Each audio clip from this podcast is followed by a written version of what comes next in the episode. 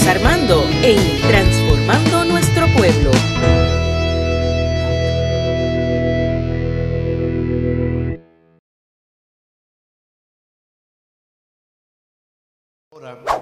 Eh, el tema que voy a utilizar, una feliz esperanza. Búsquelo conmigo a esta hora. Una feliz, diga conmigo, una feliz esperanza, una feliz esperanza. Y quiero que busque el Evangelio de Lucas. Vamos en Lucas este año, capítulo 20, del 27 al 39.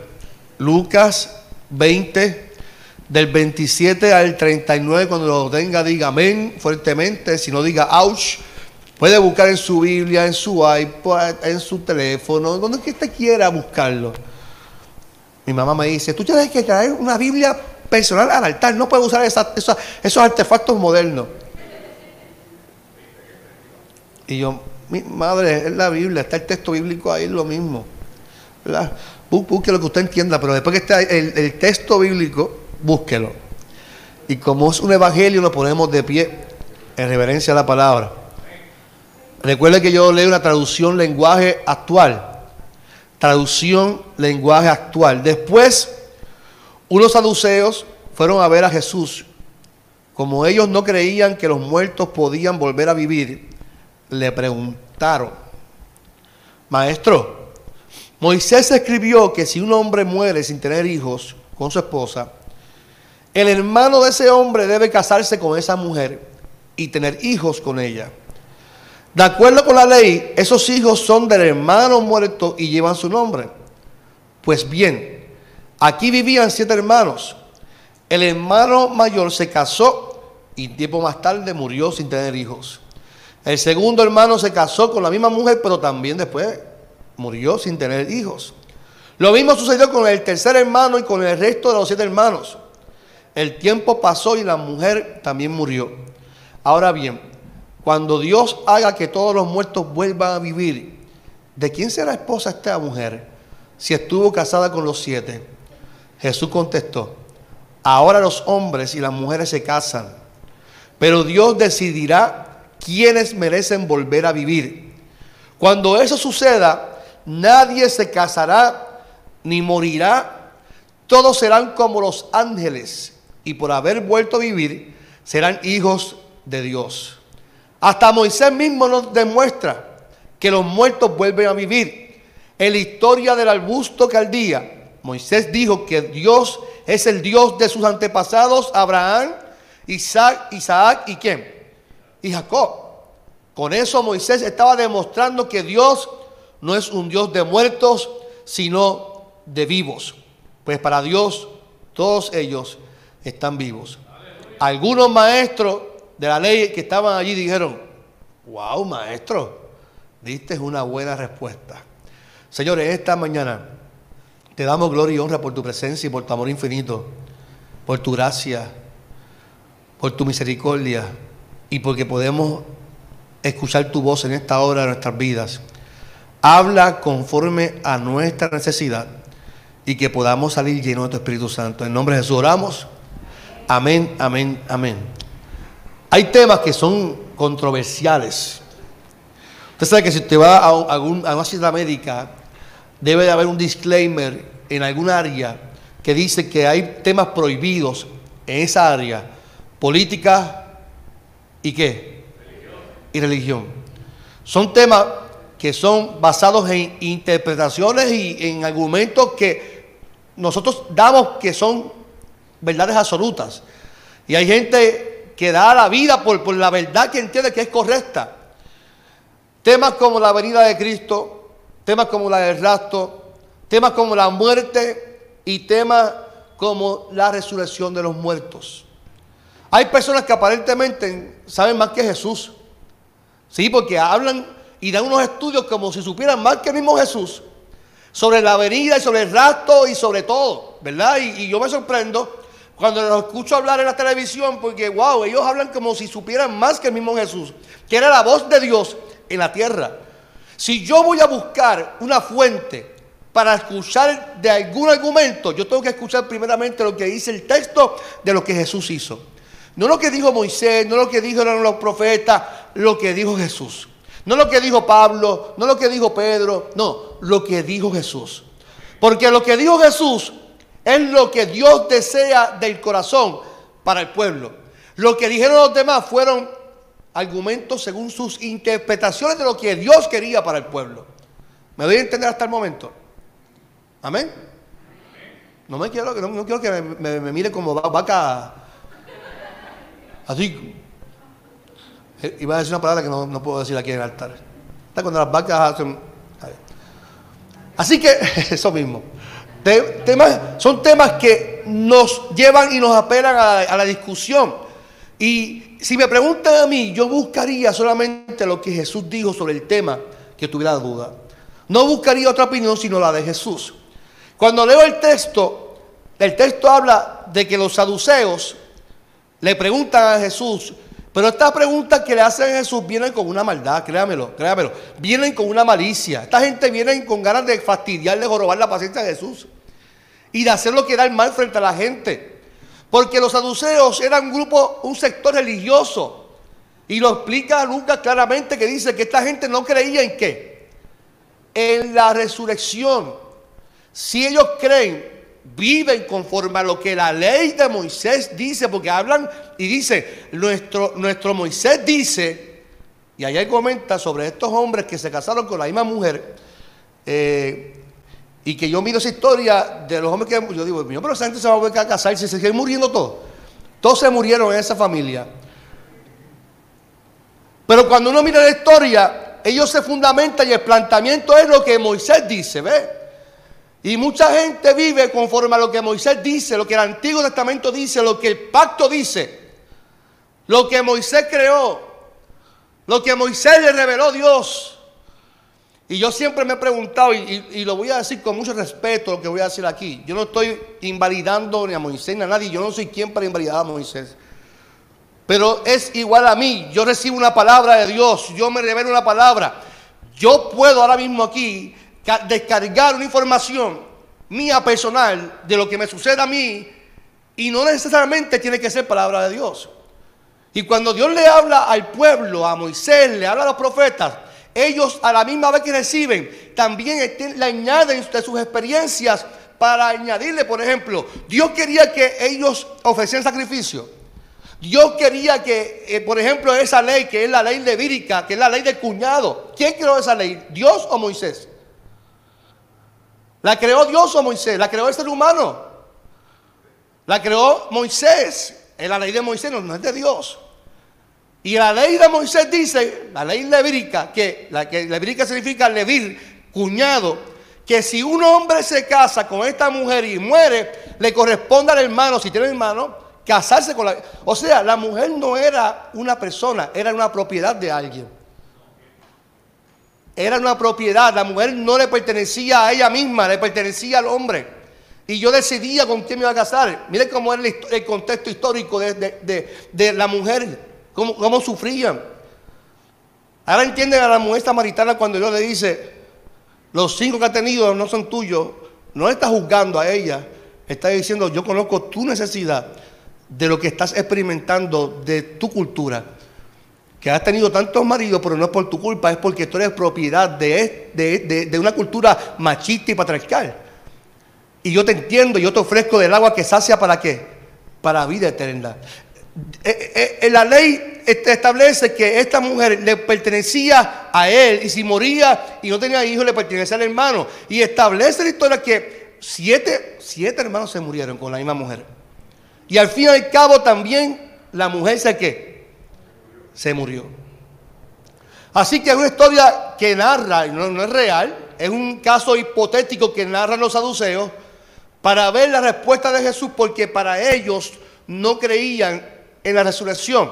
Y el planteamiento de los saduceos en torno a la resurrección es que cuando ellos se mueran es como si hubiese una continuidad de su vida física donde fueran a levantarse cuando cuando Cristo viniera por, por, su iglesia. Es como si hubiese una continuidad de mi vida física. Entonces lo que Jesús dice, dice establece a ellos es lo siguiente. Porque la pregunta es con la intención de dejar en vergüenza a Jesús. Así que Jesús, la respuesta se fundamenta de Jesús en dos puntos de vista importantes que tenemos que, mencionar. Número uno, que al resucitar en lo que ellos esperaban escuchar, o sea, y perdóname, los dos puntos de vista es en lo que ellos esperaban escuchar y en lo que Dios preparó para el pueblo. Son dos puntos de vista que Jesús menciona en la respuesta. Ellos pensaban que cuando resucitaran era como una continuidad, de la vida terrenal. Y Jesús dice, no es así. Serán como ángeles y por haber vuelto a vivir serán entonces hijos de Dios. O sea que cuando nosotros muramos y nos levantemos con Jesús o con, con Dios, no, seremos, no, no tenemos participación con este cuerpo terrenal. Dice Jesús que seremos ángeles. O sea, no hay otra cosa que buscar. Dice que seremos ángeles y que allí seremos hijos e hijas de Dios. O sea, ustedes creen, lo que dice Jesús a, los saduceos, que cuando muramos vamos a seguir con la misma vida allá donde nos encontremos. Hay gente que habla del cielo y del infierno. En lo personal yo no creo que sea así. El cielo y el infierno se crean como conceptos bíblicos para establecer hacia dónde vamos, pero yo no sé si yo voy para el cielo o para el infierno. Donde yo vaya, allí voy a estar con el Señor. Es lo importante. ¿Ustedes creen que vamos a seguir con la misma vida allá? Donde que vayamos, allí vamos a tener las mismas necesidades. Y vamos a tener a la misma esposa. Y vamos a tener a la misma suegra. ¿Cuántos dicen amén? Qué interesante que cuando nos muramos no vamos a tener una suegra allá, Carmelo. Yo que tengo dos, pero son dos buenas suegras. Amén. Yo le doy gracias a Dios por mi suegra, pero cuando yo escucho eh, gente, yo digo, pero qué bueno que cuando Cristo venga por su iglesia no vas a tener, dilo, amén, no vas a tener suegra, qué bueno. Amén, amén, escuche. Ahora bien, ellos utilizaron a Moisés, pues Jesús les habla de su líder. Y dice Jesús a ellos, hasta Moisés mismo nos demuestra cómo será. Y con esto Jesús está humillando a los saduceos porque está utilizando su argumento o su líder y lo utiliza para contradecir lo que ellos están eh, preguntando. ¿Qué dice Moisés? ¿O qué dice Jesús y utilizó? Jesús utilizó Éxodo capítulo 3, versículo 5 en adelante. Cuando Dios le dijo a Moisés, no te acerques a la zarza que estaba ardiendo. Y le dice que se quitará las sandalias porque estás en mi presencia, porque el lugar que pisa es que es santo. Y dice, yo soy el Dios de tus antepasados. Dios le habla a Moisés, yo soy el Dios de tus antepasados, yo soy el Dios de Abraham, de Isaac y de Jacob. Lo que está diciendo Jesús que Dios le habla a Moisés en presente y no en pasado. No sé si me, doy a entender. Cuando Dios le habla a Moisés, Él no dice, yo fui el Dios de Abraham, de Isaac y de Jacob. No, yo soy el Dios de Abraham, de Isaac y de Jacob. Lo que está dejando Jesús de saber es que para él, Abraham, Isaac y Jacob todavía, aunque estaban muertos, estaban vivos. Aunque ya Moisés, cuando recibe la revelación de la salsa, ya habían pasado años de historia. Pero Dios le dice, yo soy el mismo Dios, todavía soy el Dios de Abraham, de Isaac y de Jacob. Y le dice como para taparle la boca, porque nuestro Dios no es un Dios de muertos, nuestro Dios es un Dios de vivos. Esto quiere decir que cuando nos muramos, nuestro cuerpo o nuestra alma, como usted quiera llamarle, seremos como ángeles. Y aunque estemos muertos físicamente, Pablo lo establece que nuestro cuerpo se va que desgastando. Y del polvo venimos y hasta el polvo que vamos a ir. Eso hay, algo seguro en la vida, la muerte. Algo seguro en la vida. La muerte es algo seguro. Pero cuando nos muramos, no es algo de terror y de miedo como la iglesia lo ha intentado plantear por años. Usted sabe que la iglesia ha intentado vender el Evangelio como, como, como terror. Arrepiéntase porque Cristo está a la puerta y tienen que porque se van para el infierno. Cuando Cristo venga para la iglesia, por la iglesia, la iglesia se va con Cristo. Es una fiesta. Juro, no es una fiesta. Luis, no es una fiesta. La iglesia, el cordero, la esposa y el esposo. Cuando Él venga, es un momento de celebración.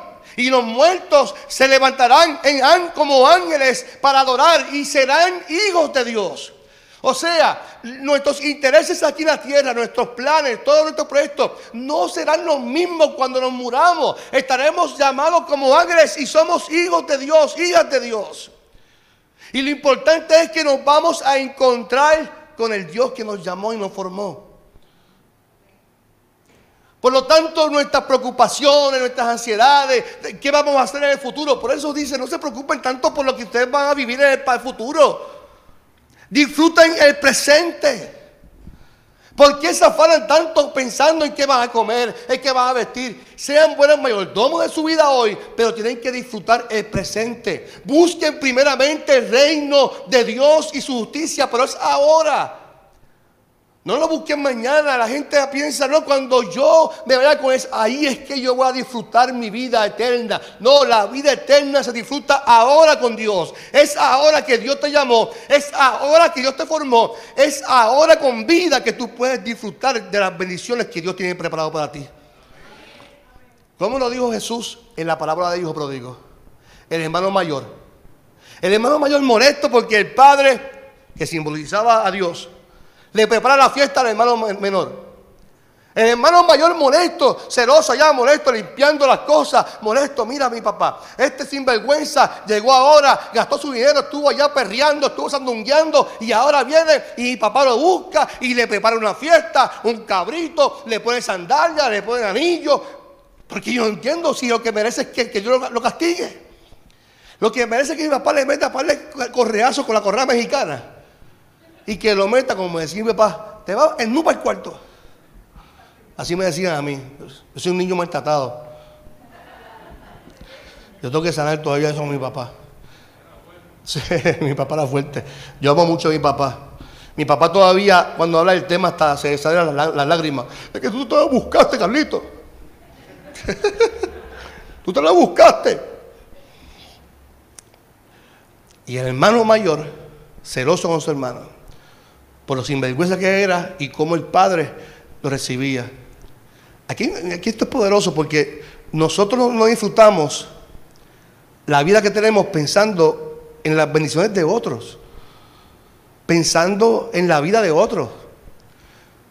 Y cuando el hijo mayor le cuestiona al papá, en la parábola dijo pródigo, papá, ¿cómo tú has hecho? Y el papá le dice, pero hijo, si tú has estado siempre conmigo y todo lo que es mío también es que es tuyo. Es interesante que como el hijo estaba allí y nunca disfrutó de algo, estando allí y que lo que era de Dios, lo que era del Padre, le pertenecía a él. Y tú y yo somos llamados hijos de un mismo Dios, de un mismo Padre y que nos dice que lo que hoy tú tienes en la tierra te pertenece a ti y que es, ahora, no mañana, no cuando se vaya para el cielo, no cuando se vayas para el Jurutungo viejo, es ahora que tienes que disfrutar de lo que Él te está dando. Es ahora que tienes que disfrutar con tus hijos. Es ahora que tienes que disfrutar el trabajo que estás haciendo. Es ahora que tienes que disfrutar del ministerio. Es ahora. Por eso hay gente que tú los ves y le dices, ¿cómo tú estás? Pues ahí sobreviviendo. Y uno dice, Dios mío, qué vida esta más difícil. Y Dios no quiere que usted y yo sobrevivamos. Yo repito eso cada vez que yo intento, puedo. Dios no quiere que usted sobreviva, Dios quiere que usted viva.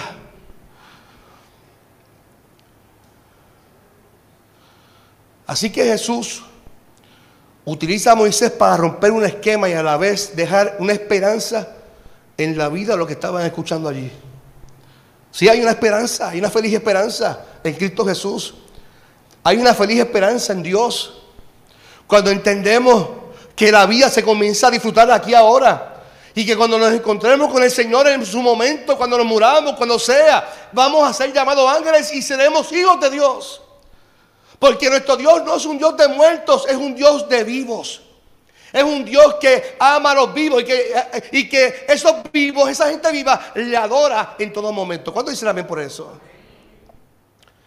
Así que Jesús de manera magistral termina diciéndole a los saduceos, si Dios mi Padre le dice a Moisés que yo soy el Dios de Jacob, de, de Isaac y de Jacob, esto quiere decir, a pesar de estar muertos, ellos están vivos. Porque Dios no es un Dios de muertos, es un Dios de vivos. Abraham no estaba vivo, Isaac no estaba vivo, Jacob no estaba vivo, pero sí estaban vivas también sus promesas. Sus herencias estaban vivas. Y lo que Dios prometió a Abraham, a Isaac, a Jacob, también lo sigue prometiendo.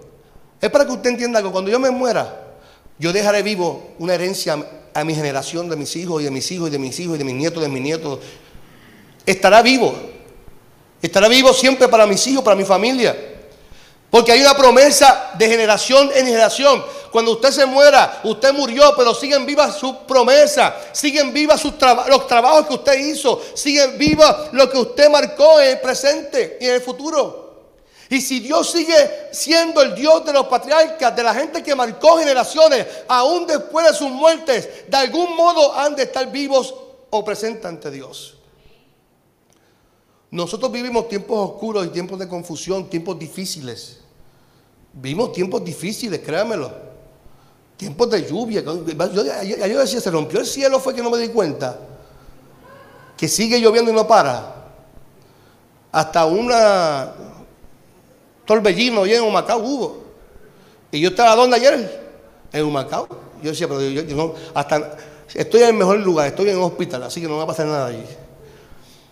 Pero vivimos tiempos donde hay tantas malas noticias, donde hay tanta crisis, donde hay tantas muertes. Ayer murió por la lluvia un, niño recién nacido, murió ayer por un derrumbe que hubo.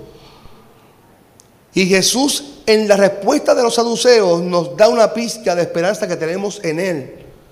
Lo primero es que la vida eterna se comienza a disfrutar ahora, iglesia. Vuelvo a repetir, se disfruta ahora. Y qué bueno que Julio lo mencionó también en la escuela bíblica. Yo decía, Julio, estamos sincronizados. Y qué bueno que Dios se ha encargado de, hoy enfatizar en que hoy tú tienes que disfrutar la vida que Dios te dio. Qué bueno que hoy, ante la crisis que vivimos, porque todos vivimos crisis. Ayer en retiro de pastores, un pastor comentó, sí, pero hay gente que, que tú lo ves viajando y aparentemente no tienen crisis, porque y yo le dije con todo respeto, compañero, pero es que hay gente que viaja y viaja y también tiene sus situaciones. No porque viajen, no significa que no tienen crisis, todos tenemos crisis. Porque entonces si no, la gente que son, que tiene dinero y que pueden viajar, pues no, no le podemos predicar el evangelio porque no, no todos vivimos nuestras crisis, nuestras situaciones. Todos tenemos nuestros lados, lados oscuros que tenemos que presentárselo a Cristo. Porque el mundo vive en caos, el mundo vive sin Cristo. Y, y un mundo sin Cristo es un mundo de muerte, de destrucción, un mundo de tristezas. Y aunque no tenemos ni podemos eliminar nuestra realidad, no podemos eliminarla, no podemos negarla. Podemos afirmar que podemos vivir esta vida en Cristo y que nuestro Dios es un Dios de los que viven, es un Dios que de los que celebran la vida. ¿Cuánto dicen amén?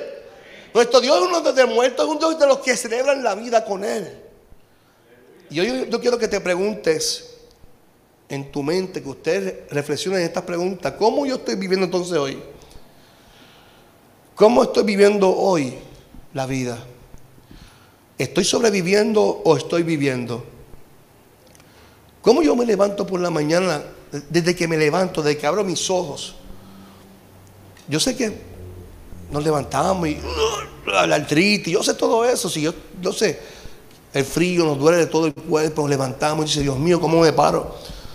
Pero ¿cómo, cómo nos levantamos? Si desde que nos levantamos estamos afanados con estas preocupaciones. De lo que nos, estamos lavando la boca, estamos con nuestras preocupaciones. desayunamos pensando nuestras ansiedades y preocupaciones. Estamos sobreviviendo la vida hoy o estoy viviendo la vida hoy. ¿Son mis crisis más poderosas que Dios? No, no me responda, usted ahora dice, son mis crisis. Porque si usted me dice que no, pero usted vive quejándose, usted tiene que analizar entonces su respuesta. Porque nuestra esperanza no se queda en la crisis. Nuestra esperanza no se queda aquí en el altar.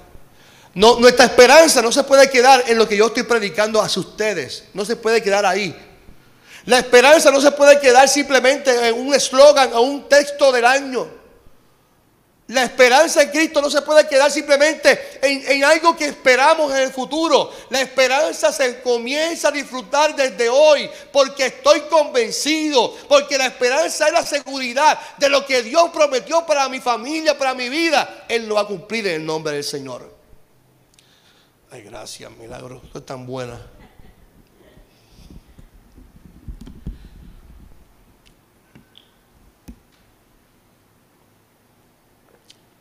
Así que nuestra esperanza es la seguridad de que Dios lo va a hacer. ¿Cuánto dicen amén por eso? Y si yo estoy seguro que Dios lo va a hacer, no sé cómo lo va a hacer, pero Él lo va a hacer, pues entonces, ¿por qué yo tengo que quejarme y lamentarme? Y esto es poderoso, hermano, porque no se queda ahí. nuestro Cristo resucitó, Él murió, nuestro Cristo resucitó. Y dice el texto bíblico que nosotros nos levantaremos juntamente con quién? ¿Con quién? ¿Con quién? Con Cristo, con Él.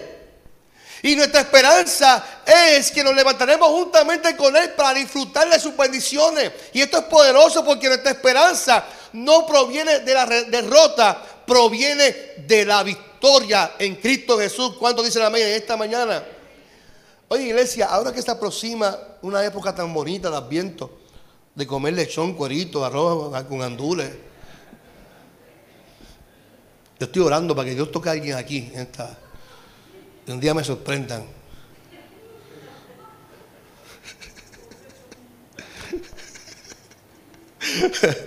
Luis me dice, pastor, me invita, pastor, me invita. Luis dice, Señor, que yo esté ese día cuando llegue ese lechón.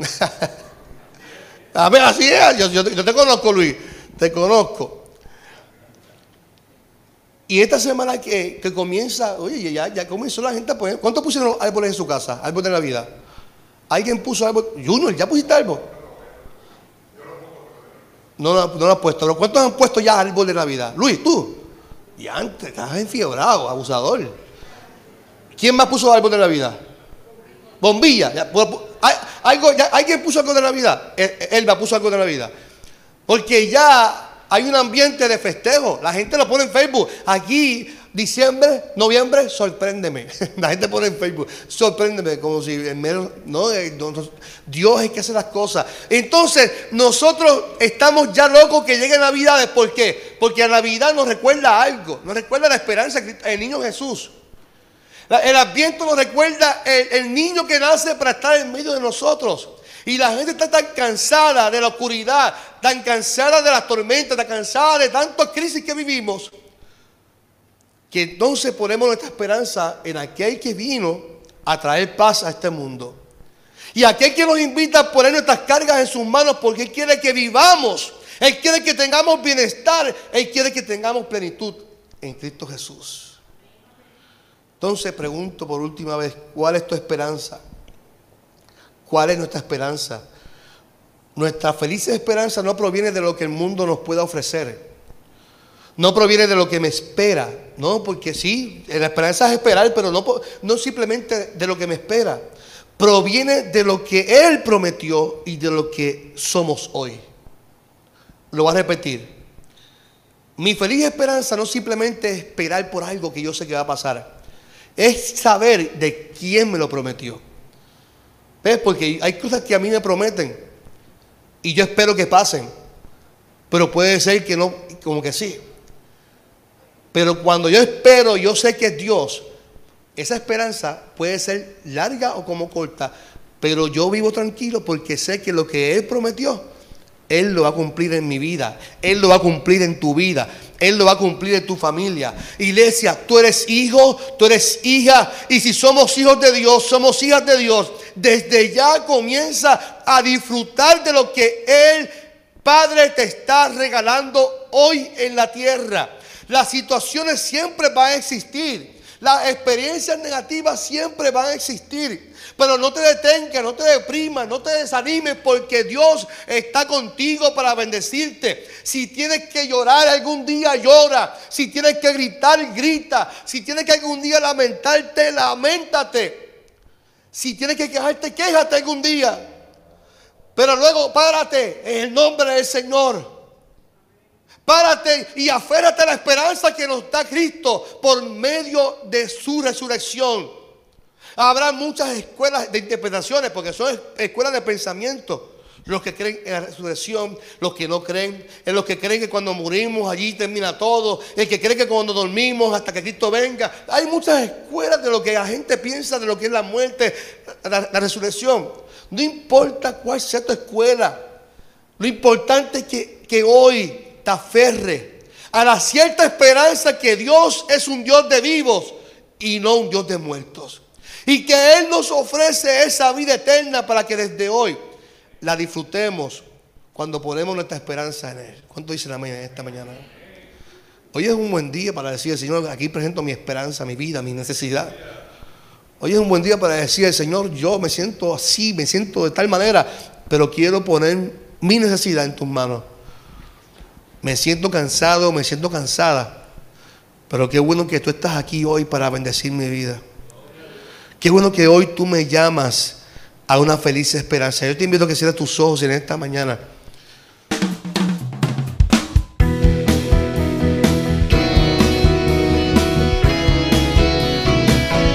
Esto fue Transformando Nuestro Pueblo con el pastor Carlos Armando.